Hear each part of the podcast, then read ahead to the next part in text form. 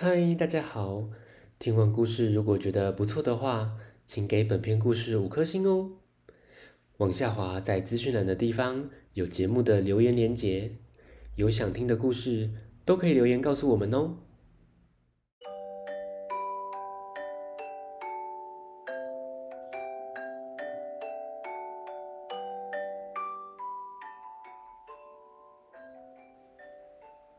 来来来，听故事！欢迎收听大肚鱼说故事。大肚鱼要分享的是《肚子饿的小青蛙》，作者金三玄，好大一间出版社出版。有一天，爸爸妈妈吵架了。也不关心姑米有没有好好吃饭，咕米肚子饿得咕噜咕叫，好难受哦。咕米到底会怎样解决肚子饿的问题呢？我们来听故事喽。爸爸妈妈从早餐开始就不跟对方说话，也不管咕米有没有吃早餐和午餐，所以。他一整天只吃了四颗小豆子。爸爸妈妈从早上吵到中午，连晚上还在吵架。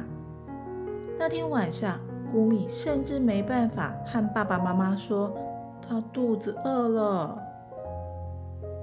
隔天，闹哄哄的声音吵醒了古米，原来是鸟儿们拍动翅膀在打架。咕米的肚子咕噜咕的叫了起来。突然间，他觉得好生气，所以他把所有的鸟都吞进肚子里。客厅里，狗和猫互相吼叫。哇，背上的毛都竖了起来。咕米看到后更生气了，他把狗和猫也吞进肚子里。古米的身体越来越大，他走出门外，听到屋内爸爸妈妈的吵架声，让他更生气，所以他一口气把整个家吞进肚子里。尽管如此，他还是又饿又生气，又饿又生气的古米。把在路上吵架的人们，叭叭叭吵个不停的车子，连打仗的军队也全部被他咕噜咕的吞进肚子里。咕米变得更大了，整个世界变得空荡荡的，好安静哦。但是不知道从哪里又传来了吵闹声。古米仔细一听，不就是从他肚子里传出来的声音吗？都是你的错！什么？为什么是我的错？明明是你的问题！被吞进咕咪肚子里的人们又开始在咕咪的肚子里吵吵闹闹的，打成一团。咕咪的肚子好痛哦！哎呦！哎呦，痛死我了！咕咪突然站了起来，使劲鼓起肚子，把力气集中在屁股。古米用尽全力放了一个屁，肚子里的人们、车子、屋子，所有吞进去的东西都一起喷出来。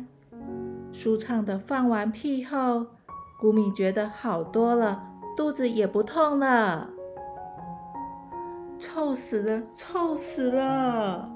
古米的屁臭得不得了，人们都捏着鼻子，闭着嘴巴，赶紧回家去。古米也回家休息睡觉了。